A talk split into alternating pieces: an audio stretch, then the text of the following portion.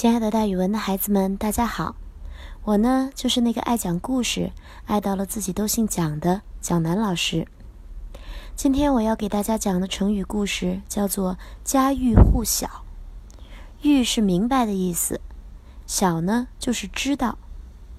这个成语指的是家家户户都知道，形容人所共知。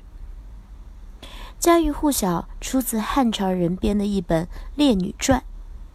里面记载着这样一个故事：有个名叫梁姑的女子，有一天，她的房子不慎失火了，她哥哥的一个小孩和她自己的两个小孩都困在了屋里。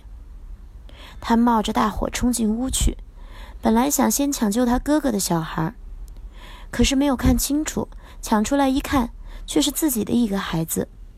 这时候火势已经很猛了，没有办法再进去了。梁姑急得双脚直跳，捶胸大哭道：“这怎么得了呀！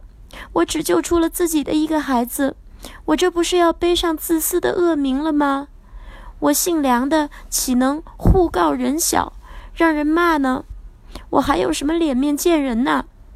说着，不顾一切投身进火海，最终没有救出孩子来，自己也被火烧死了。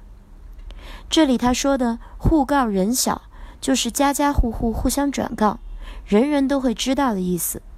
后来又有人把这个成语写作“家致户晓”，也就是家家都传道的意思，户户都知道。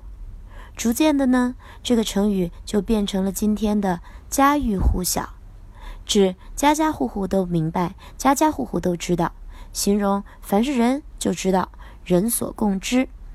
比如，咱们可以这样造句：成都是一个美食之都，这是家喻户晓的事情。好了，孩子们，今天的讲故事就给大家讲到这儿，蒋老师跟大家明天再见哦。